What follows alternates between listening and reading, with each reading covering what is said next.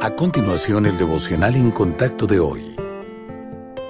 La lectura bíblica de hoy comienza en el primer versículo de Efesios capítulo 2.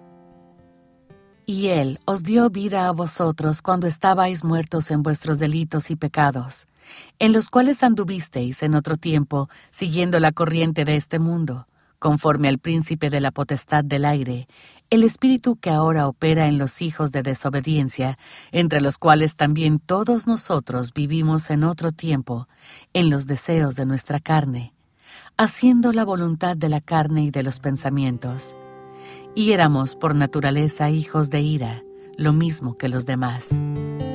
Gracia es el amor inmerecido que Dios muestra al pecador él expresó este amor por medio de la muerte sacrificial de su Hijo y ese amor viene a ser nuestro cuando recibimos a Jesucristo como nuestro Salvador. Por gracia somos perdonados por Dios y adoptados en su familia. El pasaje de hoy describe nuestra vida antes de la gracia, cuando estábamos muertos en nuestros delitos y pecados. Esto significa que cada uno de nosotros nace insensible a las cosas de Dios. Nuestra naturaleza se aleja del Señor y en su lugar se dirige a nosotros mismos y a los caminos del mundo. Antes de encontrarse con la gracia, Saulo de Tarso, conocido más tarde como el apóstol Pablo, era muy religioso, pero ciego a la perspectiva y al plan de Dios. Se opuso activamente a los que seguían a Cristo. Con el designio de destruir la iglesia, trató de erradicar la fe cristiana que consideraba falsa continuó persiguiendo a los creyentes hasta que se encontró con el Señor Jesús en el camino de Damasco. Allí rindió su voluntad a Él y se convirtió en un verdadero seguidor de Cristo. Al igual que Pablo, algunas personas son religiosas, pero carecen de una relación personal con Jesucristo.